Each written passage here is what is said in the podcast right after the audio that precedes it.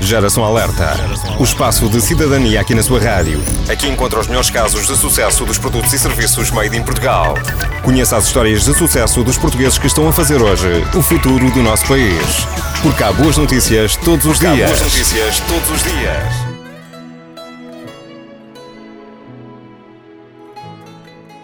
Mamed de Carvalho é o primeiro investigador português a ser distinguido pela Sociedade Americana de Neurofisiologia.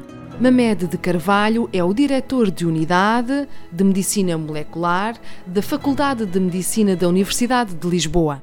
A Sociedade Americana de Neurofisiologia Clínica, criada em 1946, dedica-se a promover a excelência em neurofisiologia clínica e a aprofundar a compreensão da função do sistema nervoso central e periférico na saúde e na doença.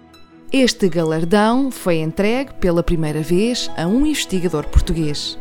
O neurologista e neurofisiologista trabalha no Hospital de Santa Maria e é professor catedrático de Fisiologia na Faculdade de Medicina da Universidade de Lisboa e tem contribuído ao longo da sua carreira a nível mundial na promoção da neurofisiologia.